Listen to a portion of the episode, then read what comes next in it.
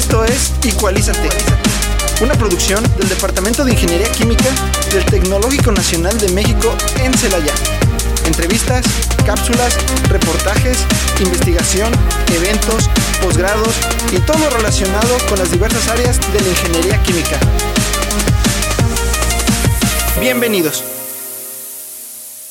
Los saludamos eh, en esta emisión eh, Luis Fabián Fuentes Cortés y me acompaña este Juan Manuel Quilo. Hola Juan Manuel, buenas tardes. ¿Qué tal doctor? Muy buenas tardes. Esperamos que todos nuestros escuchas se encuentren muy bien y que disfruten el programa del día de hoy. Sí. Y bueno, pues hoy tenemos varios invitados especiales, bueno, unos no tan invitados porque ya vienen a quedarse aquí de residentes por los próximos seis meses, van a estar con ustedes aquí en, en Igualízate, no eso esperamos que tanto ustedes como ellos se sientan cómodos aquí. Y bueno, pues hoy nos acompaña este Maritza Hidalgo. Maritza, buenas tardes. Hola, muchas gracias por eh, aceptarme. Sí, y bueno, pues si nos puedes decir tu nombre, qué haces aquí, y etcétera. Ok, bueno, mi nombre es Itzel Maritza Hidalgo Minguela, me gusta que me llamen Mar. Este, pues estoy agradecida por porque me han permitido formar parte de este gran equipo. Eh, la verdad, estoy muy nerviosa, muy emocionada. Es una primera experiencia, pero creo que va a ser grata para todos y nada, pues agradecida. Sí. Y Peter, Pedro, platícanos acerca de ti. Ah, yo, pues, yo me llamo Pedro, pero igual me pueden decir Peter. Eh, estoy aquí en el Tecno, Ingeniería Química, y pues sí estoy... Y pero sí estoy un poco, más que poco, estoy muy nervioso, pero creo que me voy a acostumbrando con el tiempo y espero que sea de su agrado escucharnos. Bueno, pues entonces Pedro y Maritza van a estar con ustedes junto con Juan Manuel a partir de la próxima semana.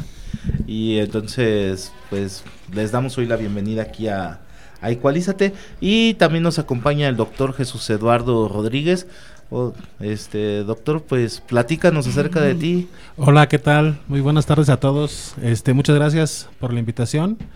Este, bueno, pues estoy aquí, me tocó ser hoy invitado. Eh, estoy haciendo una estancia postdoctoral aquí en, en, el Tecnológico de Celaya. Y bueno, voy a compartirles un poco acerca de, del trabajo que estamos realizando y pues aprovechar para, por el espacio y, un saludo ahí a todos los que nos escuchan. Pues sí, el doctor Jesús Eduardo nos va a acompañar en los siguientes bloques, pero antes, pues como habitualmente en el primer bloque de Igualízate, pues vamos a, darles alguna información relevante que tenemos el día de hoy. Entonces, Juan Manuel. Sí, claro, doctor. Este, pues nuevamente tenemos las noticias. En el caso, la primera es de la NASA International Space Apps y es que el Clúster Aeroespacial del Bajío, en colaboración con IDEA Guanajuato, la Secretaría de Educación de Guanajuato, las empresas Optimen, Tech Factory y la incubadora Cosmodrome, convocan a estudiantes, profesionistas, emprendedores, científicos, diseñadores, tecnólogos y o programadores guanajuatenses a participar en el International Space Apps Challenge Guanajuato 2022 con la finalidad de desarrollar a través de su talento soluciones reales de código abierto a los desafíos que afrontamos en la Tierra y el espacio, haciendo uso de datos abiertos de la NASA. Las bases son las siguientes, pues deberán estar deberán conformarse equipo de un mínimo de 5 personas, máximo 8, con diversas habilidades o perfiles multidisciplinarios idealmente. Y recordemos que Space Apps inspira a la colaboración, la creatividad y el pensamiento crítico. El evento dará inicio el viernes 30 de septiembre y continuará el sábado 1 de octubre a las 9 de la mañana hasta el domingo 2 de octubre a las 6 de la tarde. El hackathon propiamente se llevará a cabo en la modalidad virtual y los criterios de evaluación son los siguientes. El primero de ellos es el uso de ciencia y datos, el segundo diseño y arte, tenemos usabilidad y obviabilidad también, así como potencial y visión del futuro. Finalmente tenemos dos, innovación tecnológica y talento. Podrán consultar las bases en el siguiente enlace, https dos puntos, diagonal, diagonal 2022.spaceappschallenge.org, diagonal challenge. Ahora les presentaré algunos de los proyectos de residencias agosto-diciembre 2022 disponibles aquí en el Departamento de Ingeniería Química. Primero está el doctor Fabián Fuentes con la evaluación de servicios ecosistémicos en zonas rurales. Eh, su correo, por si les interesa, es luis-fuentes.icucelaya.itc.mx. El doctor Eleazar Escamilla tiene dos proyectos y si les interesa también pueden eh, buscar más información directamente con él, eleazar.icucelaya.itc.mx. Y por último, con el doctor Jonathan Lona Ramírez, eh, tiene el diseño de procesos que requiere de conocimientos de programación, de preferencia en GAMS, eh, con conocimiento de inglés intermedio y su correo es fernando.lona.icucelaya.itc.mx. Se les recuerda que la fecha límite para dar de alta las residencias es el 16 de septiembre. Y bueno, les recordamos que estos proyectos son proyectos que son para residencia profesional y que tienen como objetivo la formación de estudiantes que, que quieran introducirse al área de investigación y que eh, en lugar de irse a una empresa, pues deseen incorporarse en los laboratorios o proyectos que tiene aquí el departamento. Y bueno, eh, siguiendo con el tema de residencias, pues eh, como ya se mencionado, como ya lo mencionaba Maritza, pues la fecha límite es el 16 de septiembre. Una vez que han pasado el periodo de inscripción y el inicio del periodo agosto-diciembre de 2022 de manera formal, le recordamos a todos los estudiantes del Departamento de Ingeniería Química que están realizando prácticas profesionales que deben de dar de alta estas residencias en el departamento siguiendo los pasos siguientes. Uno, solicitar la activación del módulo de residencias a través de la coordinadora de ingeniería química en el correo c.química.itcelaya.edu.mx. Una vez que ya tengan el proyecto, eh, ya sea en el departamento, en uno de estos proyectos que se mencionaban hace un rato en una empresa, deben llenar la información de solicitud de residencias en el módulo. Esto es en el sí y poner ahí los detalles de proyecto y su cronograma de actividades. Una vez que toda la información esté completa en la solicitud, deben enviar un correo a vinculación-ingeniería química química.iqcelaya.itc.mx para que soliciten la asignación de un asesor interno. Esto es un profesor del departamento, ustedes lo pueden sugerir. Una vez que el departamento haya designado asesor interno, deberá entregar en el cubículo 8 del edificio R de Ingeniería Química la carta de aceptación y la carta compromiso debidamente firmada y sellada como se escribe en la guía de residencias. La fecha límite para registrar su proyecto y darlo de alta es el 16 de septiembre si tuviera dudas adicionales, por favor hágalas llegar al correo del Departamento de Vinculación, vinculación-ingquímica arroba mx. Ahí es toda la atención con el doctor eh, Ferdinando Tristán López, entonces por favor diríjanse con él para cualquier duda de residencias, por favor. Y siguiendo con temas del tecnológico de Celaya, tenemos que para todos los interesados en formar parte de la comunidad estudiantil del TECNM en Celaya y fueron participantes del concurso de selección de junio 2022 y no fueron admitidos, se les invita a inscribirse al curso de preparación para ingresar al periodo enero-junio 2023. El curso de preparación será sabatino. Los estudiantes deberán presentarse a todas las sesiones para acreditarlo en el siguiente horario, de 8 a 2 y media de la tarde inicia el 24 de septiembre de este 2022 y termina el 26 de noviembre del mismo año. Para mayor información pueden mandar correo a c.cursopreparación.itcelaya.edu.mx. Y si necesitas dominar Excel, aplica una de las 10.000 becas disponibles de Beca Santander, Excel for All, y aprende con uno de los mejores y más completos cursos del mercado a través de un líder en formación digital como lo es Udemy. El curso es 100% online y no tiene costo para los beneficiarios. No es necesario contar con titulación universitaria ni ser cliente de Banco Santander. Criterios de elegibilidad. Debes tener 18 años en el momento de aplicar a la beca, ser residente en Alemania, Argentina, Brasil, Chile, España, Estados Unidos, México, Polonia, Portugal, Reino Unido o Uruguay. Nivel de idioma, español, inglés o portugués suficientemente apto para realizar el curso y los criterios de selección pues es cumplir con los criterios de elegibilidad y el proceso de selección aleatorio realizado ante notario. Las inscripciones abiertas estarán del 28 de julio al 5 de octubre del 2022, evaluación de solicitudes del 5 de octubre al 20 de octubre y la selección de candidatos igual el 20 de octubre. Y bueno, esta es la información que teníamos para ustedes. Y bueno, entramos a nuestro tema del día de hoy, que, bueno, nuestro invitado eh, es el doctor Jesús Eduardo Rodríguez Gutiérrez. Y bueno, pues, Lalo, bienvenido a Igualízate ahora sí ya en forma. Y Muchas pues bueno, gracias. si nos quisieras platicar primero acerca de tu trayectoria profesional, bueno, de tu, de tu parte formativa, ¿no? Primero. Así es, muchas, muchas gracias. Nuevamente agradezco la invitación de, y la oportunidad de este espacio. Eh, bueno, eh, pues soy, soy ingeniero mecánico, eh, soy egresado de la Universidad Michoacana de San Nicolás de Hidalgo. Este, posteriormente hicimos ahí estudios de posgrado, hicimos la maestría.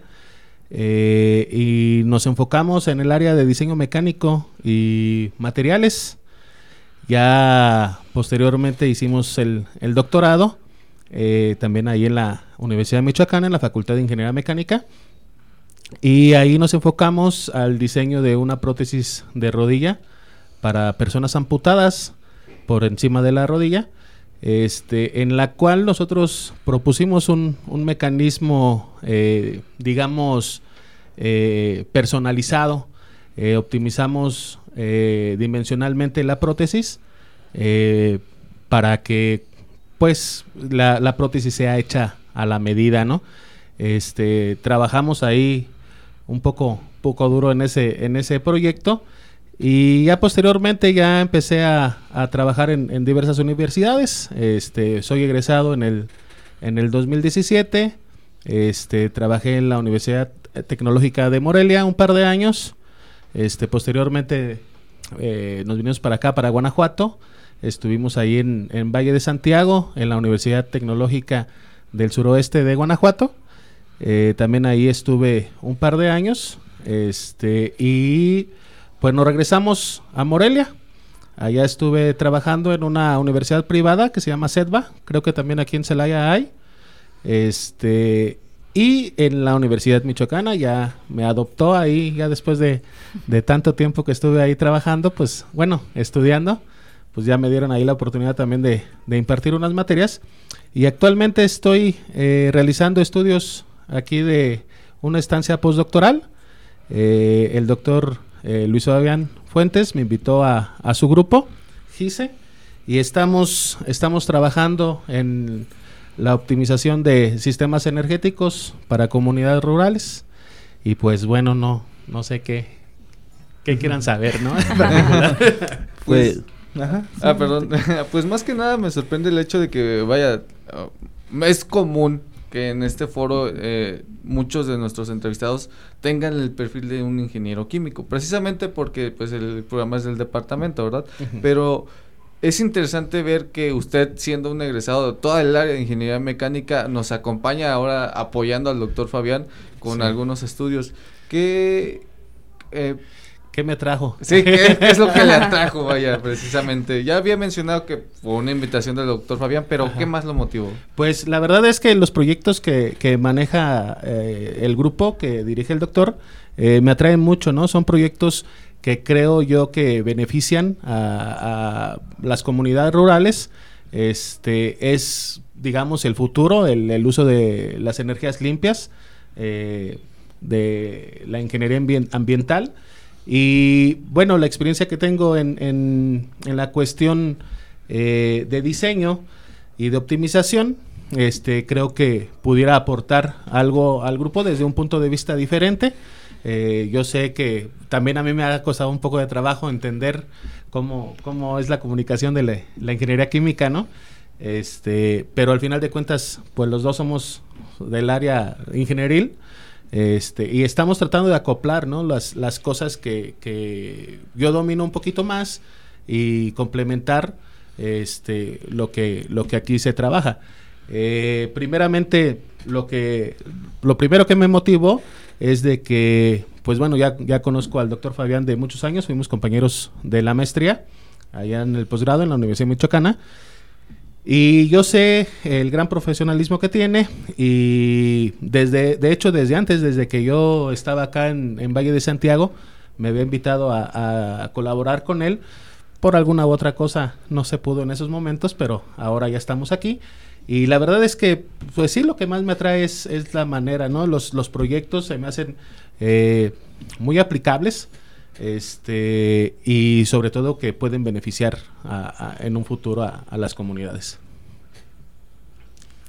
Y bueno, pues platícanos, este, por ejemplo, de, eh, hablabas ahorita de la cuestión de que si realmente hay una eh, diferencia, ¿no? Y la forma en que se comunican las sí. distintas ingenierías, ¿no? De... Sí, ¿cómo, ¿cómo, es? Bueno, este, bueno, para empezar, ¿no? Yo ahora que también estoy aquí impartiendo una, una materia en, en el no, noveno, décimo semestre, este síntesis y optimización de procesos, pues he platicado ahí con los chicos y veo el enfoque que ellos tienen, ¿no? Desde el punto de vista de termodinámica, lo ven de un punto de vista diferente al que nosotros lo analizamos. Nosotros este vemos ciclos, ¿no? Este y también eh, lo que he notado eh, de diferencia es que, por ejemplo, obviamente los químicos eh, se enfocan más en las reacciones, ¿no? En, en toda esta cuestión y nosotros más en los equipos, ¿sí?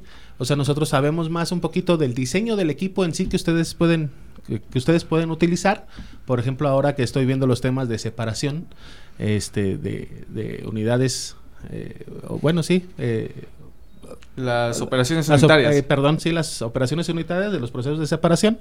Este, estoy yo a mí me cuesta trabajo un poco entender qué es lo que pasa molecularmente, ¿no? Y toda esa, toda esa onda, pero entiendo cómo funciona el equipo.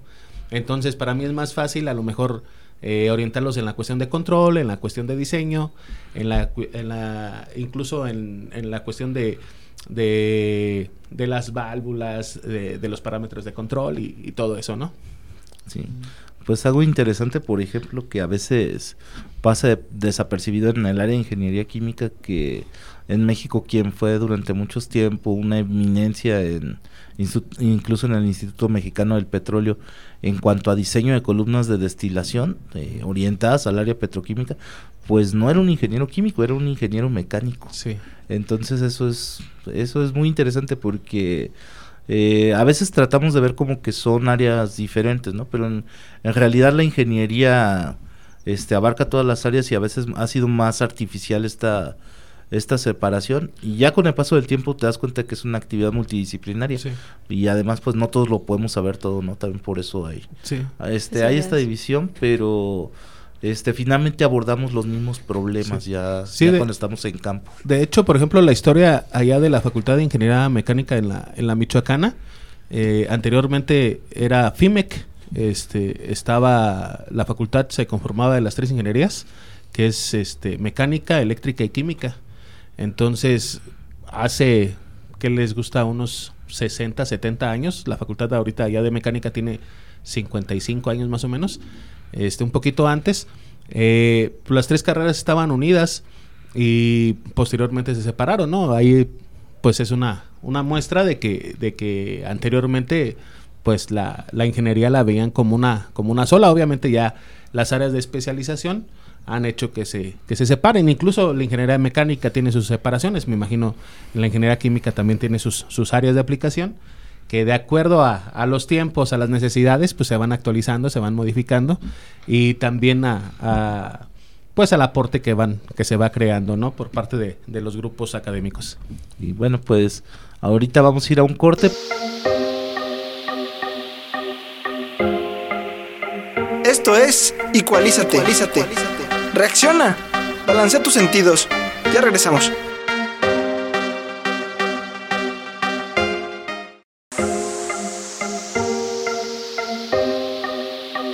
Esto es Ecualízate. Ecualízate. Reacciona. Balancea tus sentidos. Estamos de regreso.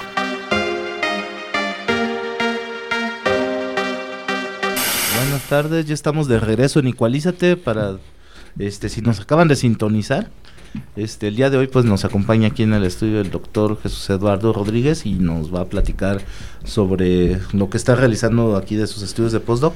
Y bueno, también le agradecemos a, a Rods, a Fer, que siempre nos acompañan aquí en cabina, que este, nos ayudan con el control de, del sistema, nos ponen la música, nos están aquí marcando tiempos, entonces muchas gracias a ellos que, que cada semana este, están aquí con nosotros.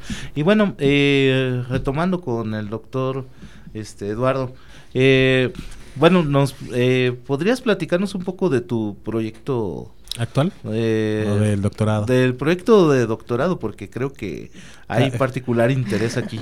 Ok, este, bueno, como les comentaba, eh, hice el diseño, realizamos el diseño de una prótesis de rodilla eh, para amputados transfemorales, quiere decir que la amputación es para arriba de la rodilla, incluso puede ser hasta la cadera.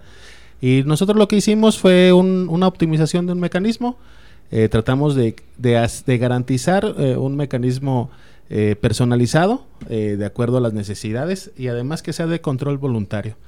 Sí, no sé si tenga algo en yo, tengo una pregunta. eh, dentro de ese proyecto que, que acaba de comentar de las prótesis, para usted, este, ¿qué fue lo que lo inspiró para, para entrar en ese proyecto, para Bueno, sí. eh, hacerlo?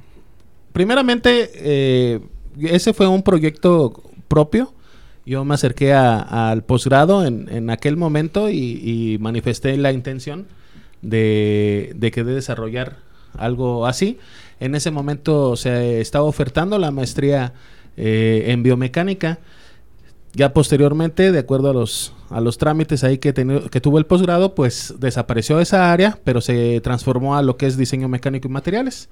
Eh, realmente ese proyecto como era propio, pues siempre me sentí atraído, ¿no? Siempre me sentí apasionado y eso es algo que, por ejemplo, les puedo recomendar si, si ustedes eh, tienen interés en tomar algún estudio de posgrado, pues traten de elegir un, un tema que los apasione para que Claro. puedan vencer las barreras, ¿no? De, de todo y, y tengan la motivación para poder culminar el estudio. La verdad no ha, sido no ha sido fácil, no fue fácil, este, pero la satisfacción de ya los resultados, pues sí, sí llena mucho, sí, sí llena el corazón.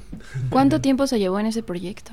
Eh, bueno, fueron, fueron dos años de la maestría, este, después cuatro años del, del doctorado y nos tardamos aproximadamente unos dos años más.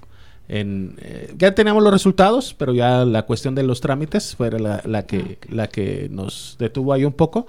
Este, pero en sí, en sí, pues unos, unos seis años nos aventamos. Muy bien. haciendo ¿Y eso. actualmente esa prótesis es comercializable o no? Mm, no la tenemos eh, comercial, sino de, de hecho está libre, ¿no? O sea, como Ah, los resultados se, se publicaron eh, en, en revistas científicas, pues ya son de, de dominio, ¿no? Entonces Ok. cualquier persona puede acceder a, a los datos y la puede manufacturar. Nosotros hicimos ahí la impresión 3D, también incursionamos en, en, algunas universidades con la manufactura aditiva o la impresión 3D.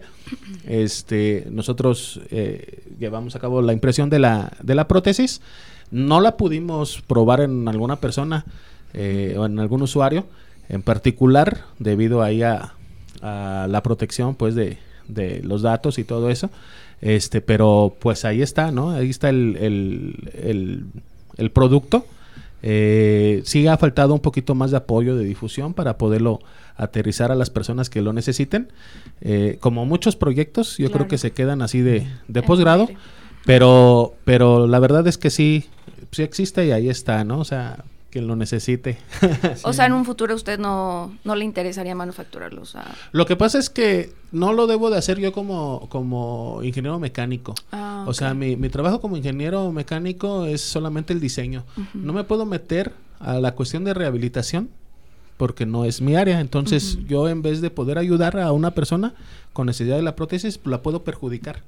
Porque tiene, esas personas tienen que llevar un proceso de rehabilitación que generalmente se da por eh, un fisioterapeuta o un este, ortesista, protesista. Y hay personas especializadas en esa área para llevar a cabo eh, esta rehabilitación, ¿no? No, Ah, no es propia mía, entonces es por eso que no, no me he metido a esa área. Sí. Ah, muy bien. Respeto las, las áreas de cada quien. Y dentro del proyecto que nos comentó, para usted, ¿cuál fue el reto más grande en el, mientras lo realizaba? ¿Cuál fue el, como la parte un poco más complicada que tuvo? Pues ver el aporte. O sea, realmente lo más complicado fue eh, tratar de, de ver algo que realmente sea útil. Porque prótesis, pues hay muchas, ¿no? Hay de muchas calidades. Pero lo que nosotros detectamos es de que la mayoría de las prótesis, si no es que todas, son extranjeras. Eh, el país más fuerte en el desarrollo de prótesis es Alemania. Entonces, eh, la prótesis extranjera pues se hace con datos eh, de medidas del cuerpo antropométricos eh, de, de extranjeros, ¿no? En este caso de alemanes, de estadounidenses o de donde se fabrique.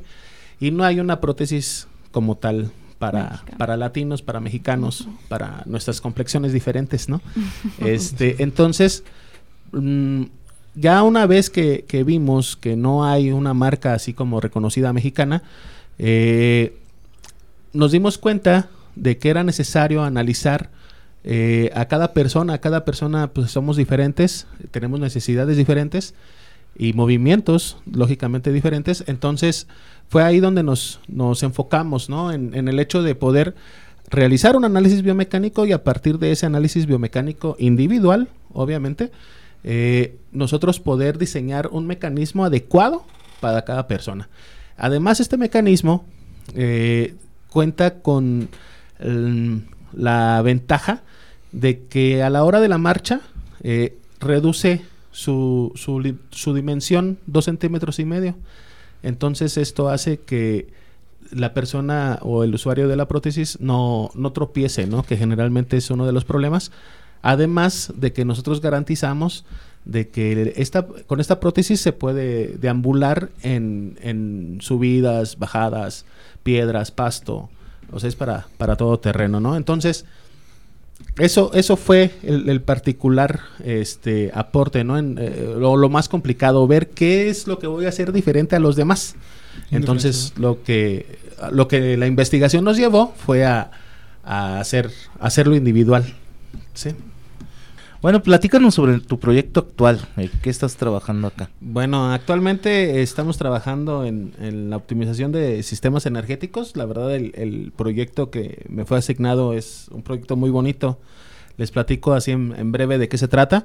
Este, estamos localizando una comunidad rural de la cual nosotros tenemos eh, lecturas eh, climatológicas eh, como eh, radiación solar, eh, lluvia, eh, temperatura y también lo complementamos con datos de una, de una población en particular, este, como la demanda energética, el consumo de agua, eh, agua fría, agua caliente, etcétera, ¿no? Entonces nosotros lo que proponemos es utilizar eh, alguna tecnología limpia, en este caso puede ser eh, los paneles solares, generadores eólicos. Este, esta generación eh, de energía va a dar a, una batería. Este, de esta batería eh, se suministra el consumo de demanda energética de la comunidad, así como eh, la energía que llega a ocupar la bomba que recoge agua de un estanque y la manda a un tanque elevado. De este tanque elevado se, se Distribuye. distribuye, perdón, a la comunidad y también a un estanque de tilapia. Este, este estanque de tilapia, eh, pues nos va a servir también ahí como de almacenamiento de agua en los, en los, en las temporadas eh, de sequía. Eh, y también vamos a calentar el agua para la comunidad y, y vamos a tener tres, tres formas de calentamiento de agua. Una es un boiler eléctrico, la otra es un boiler de leña y la otra es un calentador solar. Eh, entonces, ya con todas esas tecnologías, nosotros satisfacemos a la comunidad tanto de alimento como de consumo de agua y de demanda energética. Y el trabajo de nosotros es eh, realmente quitar la incertidumbre de ver qué es lo que más me conviene, ¿no? Si pongo generadores, a lo mejor hay muchos árboles que me impiden el, este, que hay, que intervienen pues con, con el paso del viento, este, o a lo mejor eh, no, no ah, está muy nublado, es una zona en la que a lo mejor no hay irradiación, entonces a lo mejor el calentador solar no es factible, o este, o, los paneles, eh, o en sí, ¿no? Entonces nosotros lo que hacemos es una programación para optimizar lo mejor posible este proceso y quitarnos esa, esa incertidumbre y que, y que realmente el programa decida por nosotros cuál es la mejor opción. Oh, pues, pues, bueno, con lo que comenta, a ciencia cierta parece un poco complejo, la verdad, el realizar toda esta optimización. ¿Cuáles son los principales retos que hasta ahorita ha percibido o, con el tiempo que ha trabajado en este proyecto? Eh, pues la verdad, eh, como les comentaba, yo vengo de un área un poquito diferente, entonces el empaparme de, de estas nuevas eh, de estas nuevas terminologías que usan los ingenieros químicos, de pronto me, me, cuesta un poquito de trabajo, lo estoy entendiendo.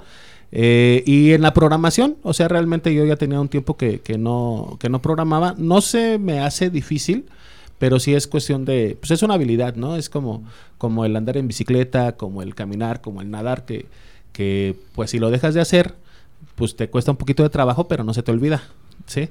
Entonces, eh, el hecho de, de, volver a retomar eh, esa, esa formación, de volver a, a programar, y, de ver las ecuaciones desde un punto de vista de, cómputo, de lenguaje de cómputo, es lo que me, ahorita me está costando un poquito, pero eh, la verdad eh, tengo, tengo la certeza de que vamos a, lograr. Realmente si si es algo que al final de cuentas es del área.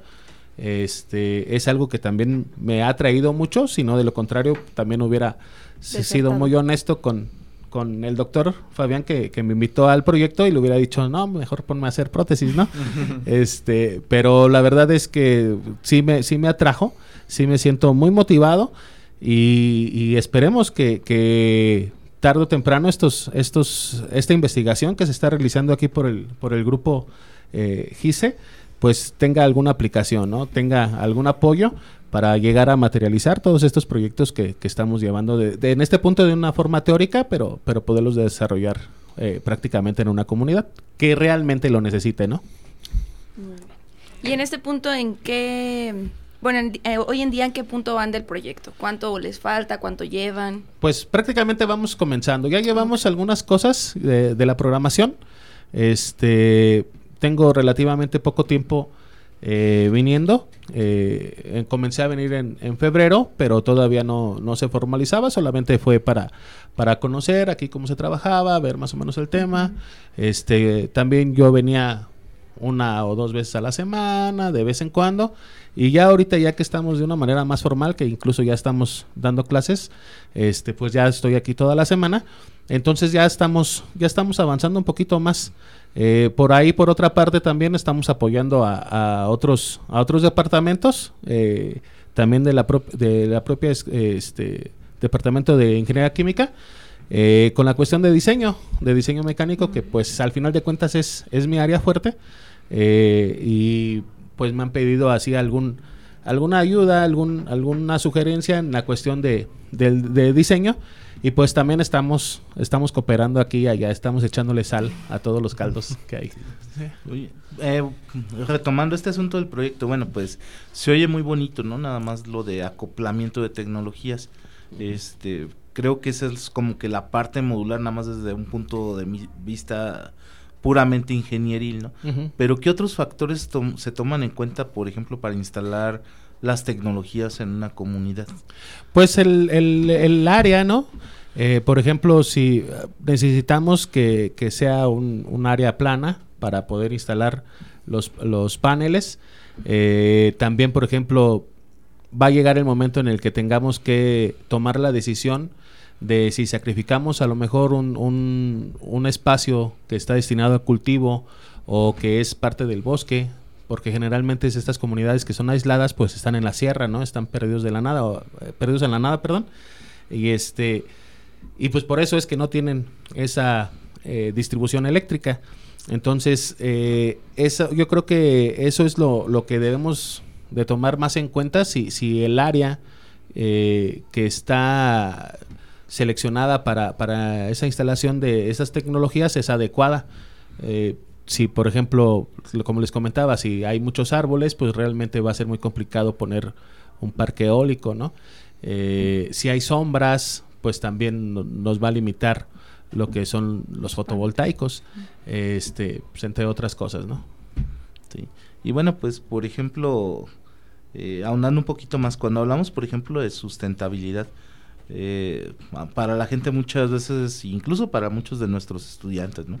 A veces hablar de sustentabilidad, lo, luego lo, lo consideran que nada más es tomar la cuestión ambiental, ¿no? Pero ya cuando te metes un poquito más, pues te das cuenta que la sustentabilidad, pues Es- abarca tres dimensiones, cosas, ¿no? Tanto social. la parte económica, Ajá. social y ambiental. Un proyecto tiene que ser sustentable económicamente, Sí, totalmente. tiene que funcionar socialmente.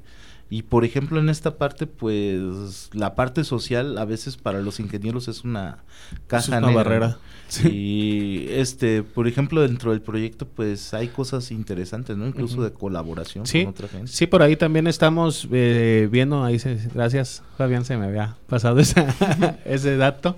Eh, también estamos viendo sobre eh, el diseño de alguna herramienta que nos ayude a, a recopilar datos, eh, pero ya sociales en las poblaciones, el cómo es esta transición, si ellos están... eh, el cómo van a tomar ¿no? este cambio de tecnologías, eh, si pueden aceptar el hecho de que de decirles ya no vas a sembrar maíz, ahora vas a comer tilapia, eh, le vamos a- te vamos a quitar un poco de bosque, entonces pues esa madera, ¿qué va a pasar? Eh, o por ejemplo, si es una zona en la que haya algún alguna especie invasora, generalmente así algún, me refiero a algunas aves, pues a lo mejor podemos eh, cambiar ahí el ecosistema con, con los eólicos o incluso, por ejemplo, también eh, con, con los paneles, ¿no? También puede haber alguna resistencia por parte de la población. Entonces, pues también ya, ya vamos a abarcar estos temas eh, sociales para poder, eh, pues, hacer un, un mejor trabajo y ver cómo, cómo es eh, la respuesta de las personas ante, ante estas tecnologías. Y bueno, pues ya estamos llegando al final de Equalízate, entonces, ¿algo que quieras concluir? Pues muchas gracias, muchas gracias a- aquí por la, por la invitación, por el espacio. Este, los invitamos a, a que estén al pendiente de, de lo que se realiza a estudios de posgrado, ¿no? Muchas veces eh, los estudios de posgrado son, son es información que, que no está tan a nuestro alcance o que sentimos que, que quién sabe en qué está trabajando esos doctores, ¿no? Esos, esos este, maestros o, demás. Eh, pues que el que sepan que, que toda, que toda esa investigación se realiza eh, con el afán de poder beneficiar a un sector social, este, de poder beneficiar a la, una- alguna comunidad o, o algunas personas en particular que tienen estas necesidades, ¿no? Entonces, realmente los estudios de posgrado ayudan mucho, no solamente a la parte formativa del, del investigador, sino también a algún, grupo social en particular. Y pues invitarlos a que, a que apoyen este tipo de proyectos y que estén al pendiente y que, pues, que se inscriban a un posgrado, ¿no? Si les, si les gusta, si se, tienen, a- si se sienten atraídos por algo de esto. Y bueno, pues muchas gracias Eduardo, pues, te agradecemos tu presencia y Muchas gracias. esperamos tenerte por aquí en alguna otra ocasión. Y bueno, pues yo le agradezco a Manuel. Sí, no, muchas gracias doctor por eh, permitirme acompañarlos nuevamente. Igual, también gracias a usted, doctor Eduardo. Gracias. Sí, a Maritza.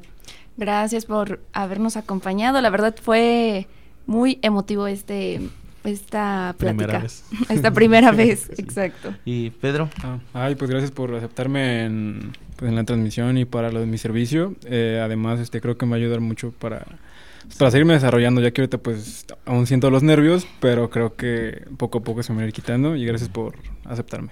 Bueno, pues ya aquí les estará dando retroalimentación el, el público y bueno, y lo, este como se han sentido tener en los programas. Y bueno, pues les agradecemos sobre todo a nuestros radioescuchas que nos sintonizan cada, cada semana que nos escuchan a través de FM o de internet. Y bueno, pues nos escuchamos aquí la próxima semana en Igualízate a las 3 de la tarde del martes. Eh, y bueno, una vez más les agradecemos, especialmente yo le agradezco a Ana, a Luis y a Meli que siempre nos sintonizan y que tengan buena tarde y buen provecho a los que todavía estén comiendo. Esto fue Igualízate, Igualízate, Te esperamos el próximo martes a través de XHITC, Radio Tecnológico de Celaya. Una producción orgullosamente lince del Tecnológico Nacional de México en Celaya.